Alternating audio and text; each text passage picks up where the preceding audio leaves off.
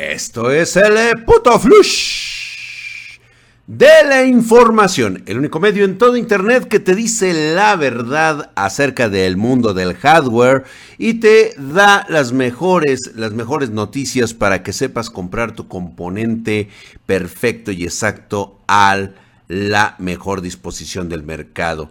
Y es que en este, justamente con nosotros, aquí vas a encontrar la mejor manera de ajustar tu presupuesto. Si quieres que yo arme tu PC Gamer o necesitas una estación de trabajo para tu profesión o empresa o lo que tú gustes con Gales más, si quieres, estamos en spartangeek.com o mándame un mensaje de correo a pedidos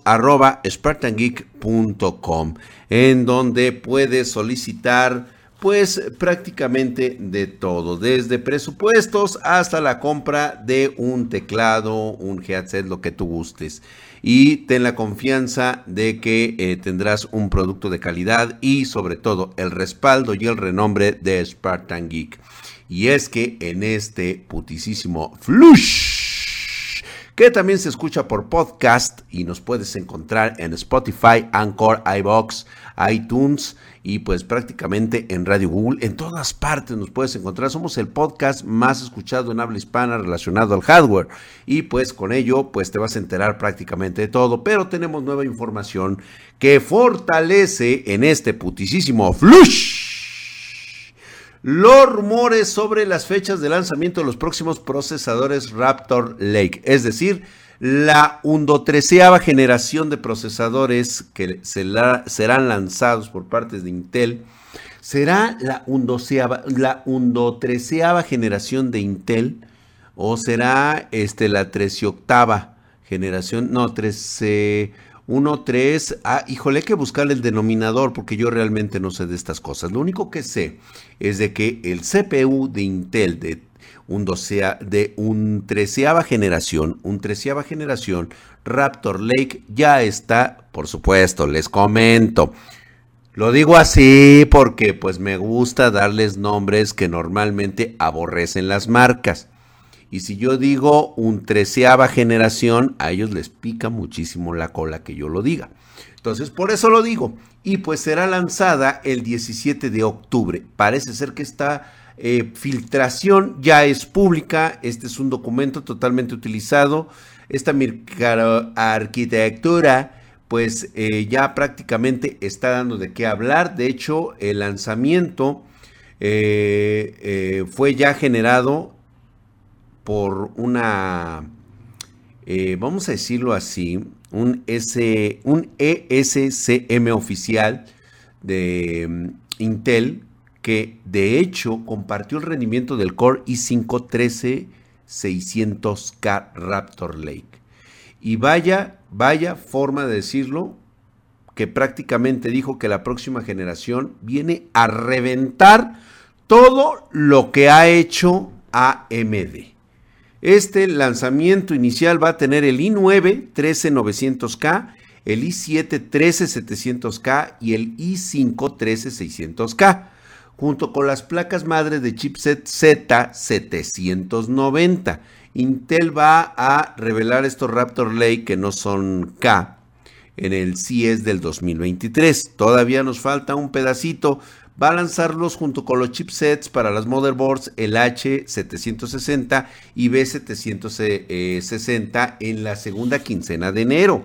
Ahora bien, aún nos faltan algunas pruebitas que tenemos que analizar porque eh, parece ser que pues estos Raptor Lake vienen en una forma devastadora y pues hay una pues cierta coincidencia que ya sabemos sobre las similitudes y compatibilidades que tendrán entre doceava y treceava generación. Eh, recientemente vimos cómo el 13900K tiene una ganancia de rendimiento mayor que, el, que su hermano, pero consume más energía, o sea, a mayor rendimiento, mayor consumo de energía, porque utiliza el mismo nodo de Intel de 7 de 7 nanómetros que la generación anterior.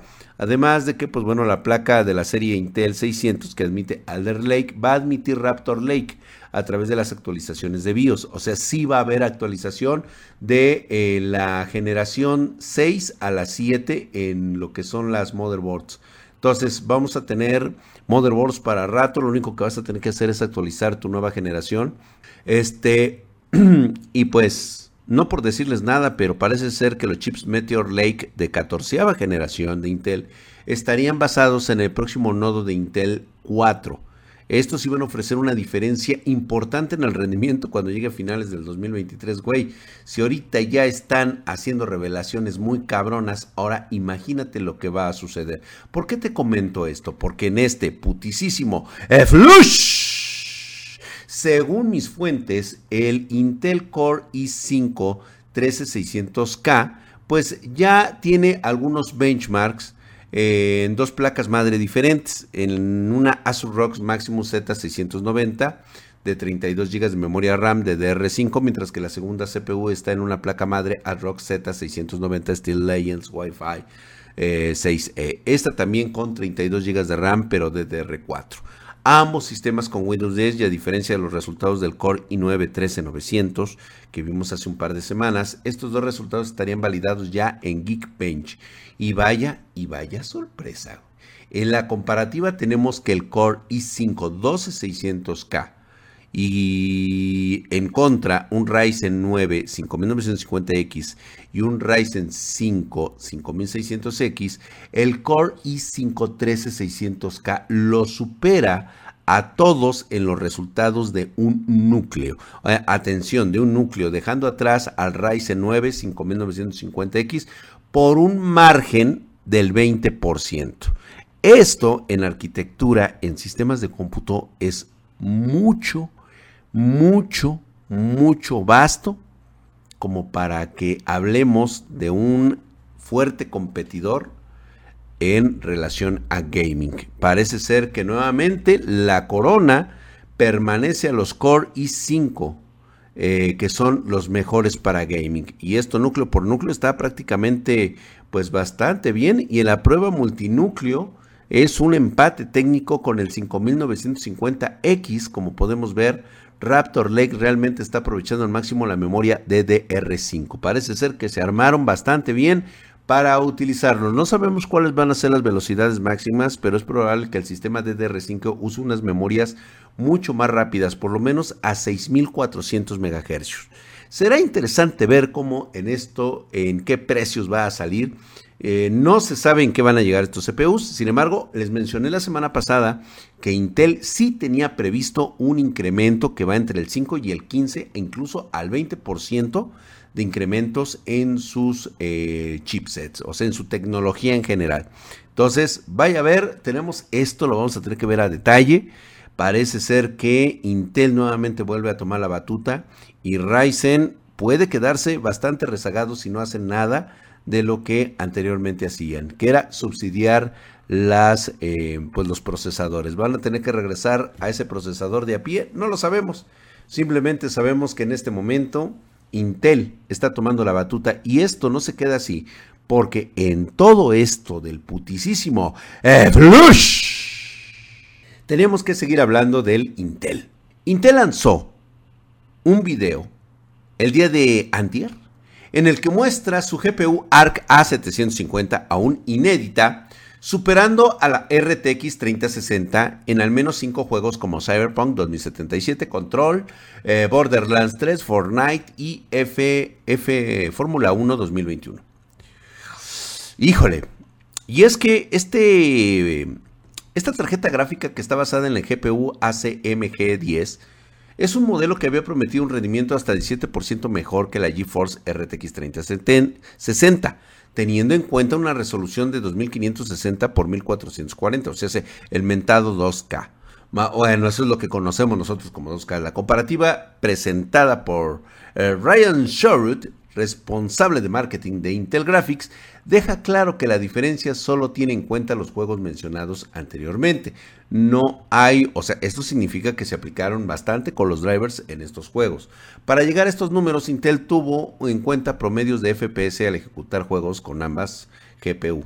Sí, y pues bueno, parece ser que tanto en una como en otra, el desempeño y la comparación, el 17% más rápida que la solución de Nvidia, pues la verdad es de que eh, se registró, la menor diferencia fue en Fortnite con apenas un 6% respecto a su competidor. Pero eso no es lo importante, lo importante es cuánto es lo que realmente va a salir una Intel Arc. Los resultados de rendimiento que se muestran son, la verdad, es que son muy pequeños en el subconjunto de juegos. O sea, realmente eh, estos güeyes se acomodaron los mejores juegos con el mejor rendimiento, significa que se han aplicado mucho en drivers. La cuestión sería saber el precio real de cada una de las tarjetas, porque esto va a definir sobre todo la gama media. La gama media y la gama de entrada se va a definir por el costo. Creo que eso ha quedado muy patente y muy evidente en todos nosotros como jugadores, como fieles jugadores, para poder decidirnos por Intel o Nvidia, que lleva años en el mercado y que es la favorita de todos. Pues bueno, Intel va a tener que hacer mucho, mucho trabajo físico mucho trabajo de enamoramiento para que Intel Arc y su arquitectura Alchemist nos llegue al corazón. Y es que, eh, pues parece ser que pueden hacer muchas cosas que son capaces con el software adecuado. Por cierto, ya mencionaron que los drivers de Intel no son compatibles en lo absoluto con la minería como si eso representara algo en la actualidad. La verdad es que ya llegan demasiado tarde estos chicos y ahora pues se van a tener que hacer una de frijoles para saber cómo va. Y es que regresando con Intel en este putisísimo eh, Flush, este, mm, fíjate que hablando de perros verdes con la GPU ARC A380, que no es la GPU más rápida que existe, pero cuando realmente se le hace overclocking, esta puede aumentar significativamente el rendimiento.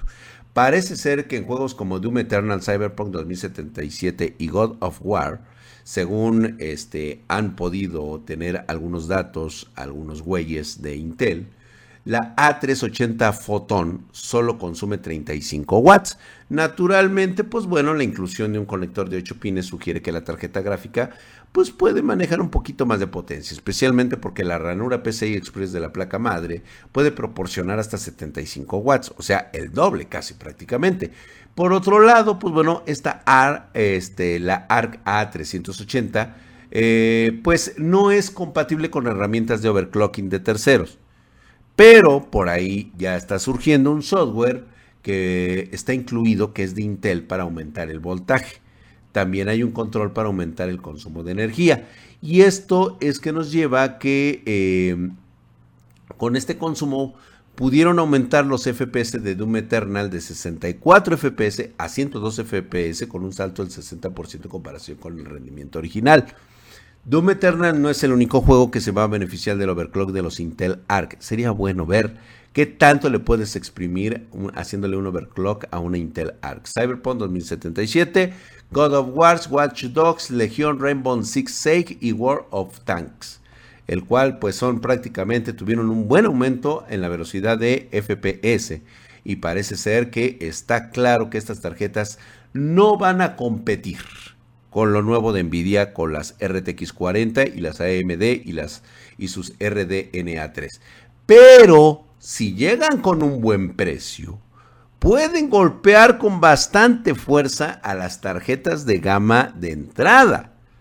Eso es el temor que se tiene, es el mercado más grande que tenemos y sobre todo Latinoamérica y gran parte de Asia y Europa estarían bastante interesadas ahorita que tenemos una cuestión más que nada de crisis económica que no nos permite comprar eh, pues grandes productos y que nos vamos a tener que amarrar un poquito el cincho, esta puede ser la solución.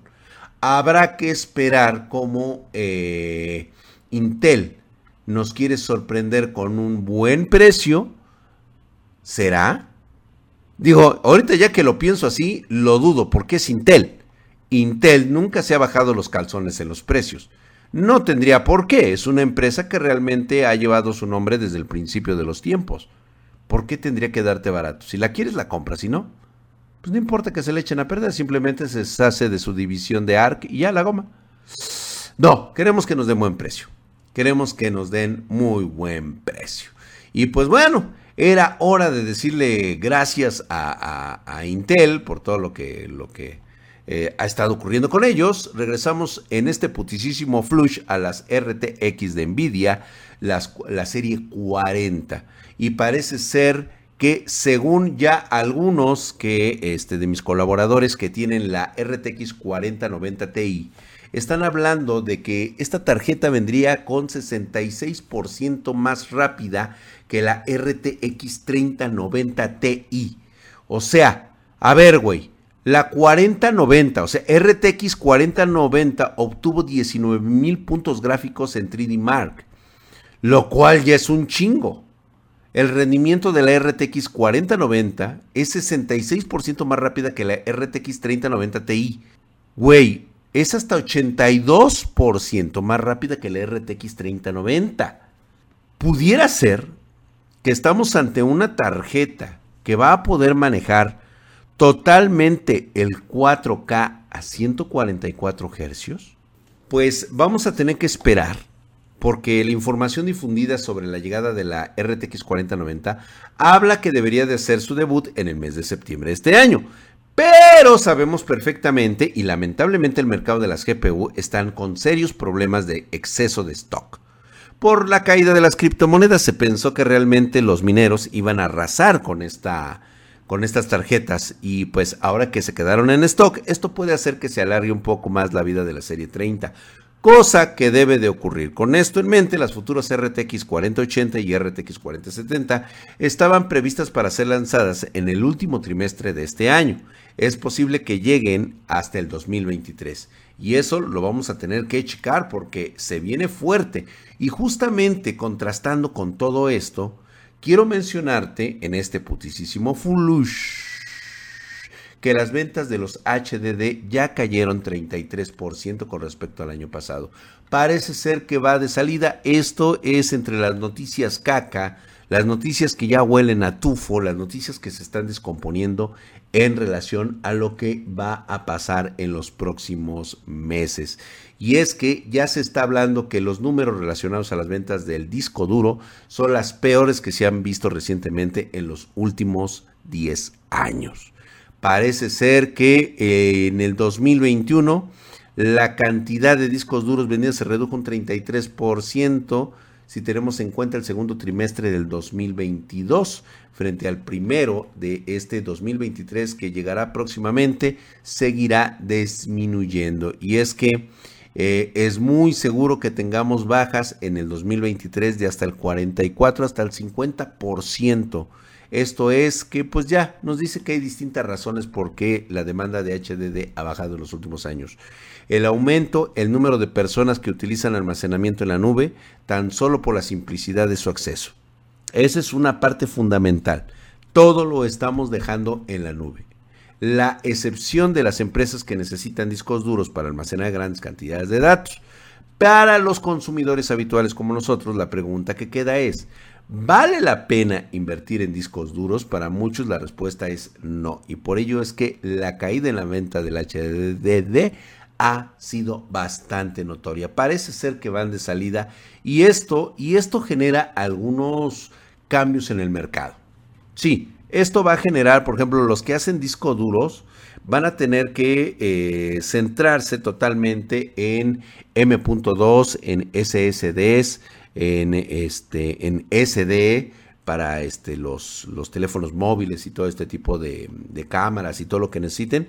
Definitivamente. Y otras tantos, fíjate que empieza la divergencia. Esto es, ay, qué pinche frase me acabo de aventar, güey. Y es que las noticias que están llegando es de que cada vez más empresas, más marcas, están dejando de hacer lo habitual se están enfocando ya en crear nuevas áreas de oportunidades para la venta de sus productos. Y uno de ellos es que, por ejemplo, NZXT reveló que estaba ingresando al mercado de monitores. Por alguna razón. Yo la verdad no he probado ni un solo NZXT. No sé qué vengan, ni qué hagan, ni qué, qué necesiten. Los otros han sido ahora un fabricante muy conocido de periféricos pues para PC reveló noticias sobre su, nuevo segmento. Corsair anunció el lanzamiento de una actualización de su línea Xeneon, que consta de dos opciones. Un monitor con pantalla de 32 pulgadas y altas frecuencias de actualización. O sea, sé que estos güeyes están entrando al mundo de los monitores de alta prestación. Son verdaderamente monstruos de resolución 4K y una tasa de refresco máxima de 144 Hz. Eso lo tengo que ver yo, güey. La opción Xenon también, la 32QHD 240, reduce la resolución de la pantalla en formato QHD a 1440, eh, o sea, va a ser de 2K. Aumenta la frecuencia de actualización máxima a 240 Hz. Los monitores comparten varias características, como un tiempo de respuesta de un milisegundo, Tecnología de pantalla Quantum Dot. Esto es así como que el harina y huevo. Compatibilidad al 100% con los espacios de color sRGB y Adobe RGB. O sea, sé que sí vienen con una muy buena pantalla. Compatibilidades con AMD FreshSync y NVIDIA G-Sync. Está súper bien. Y estos no son los únicos. Van a ver que van a empezar a surgir todo tipo de divergencia, se tienen que aventar todo tipo de modelos. Ya las marcas ya no pueden ser especialistas en algo. Ahora van a luchar por el mercado y el segmento que estará presente en el metaverso.